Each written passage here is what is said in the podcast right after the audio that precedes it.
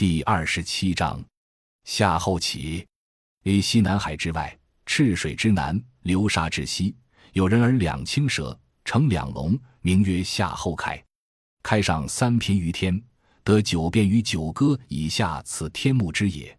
高二千仞，开焉的始歌九朝。大荒西经，必大乐之也。夏后起于此五九代，成两龙，云盖三层，左手操翼，右手操环。佩玉皇在大运山北，亦曰大夷之也。海外西经，C 三申国在夏后其北，一守而三申。同上帝夏后启之臣曰孟图，是司神于八人，请送于孟图之所。其有血者，乃直之，是请生居山上，在丹山西。海内南京夏后启的形状与动作的描写，已经很清楚地告诉我们，他是一个神。这左手操环，左手操翼，而两青蛇成两龙的叙述，很可以拿来形容佛教寺宇内第一道门所位置的四大金刚，或是四大天王《封神榜》中的魔家四将。这四大天王中有拿伞翼，有拿蛇的，有拿环的。这两者的关系，或是由夏后起而演为四大天王，或由佛教而影响及夏后起或海外西经的作者，都是可能的。夏后启既然是一个神，当然他的臣子孟图也可司神于八人了。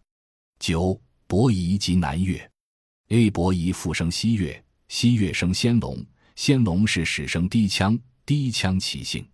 海内经 B 有兽麻之国，南越取舟山女名曰女前，女前生季格，季格生兽麻，兽麻正立无景，几乎无响，原有大暑，不可以往。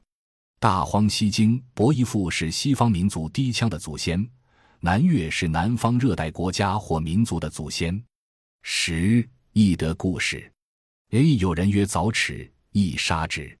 大荒南经，比昆仑虚在其东，虚四方，亦曰在其蛇东，为虚四方，亦与早齿战于寿华之野，易射杀之，在昆仑虚东。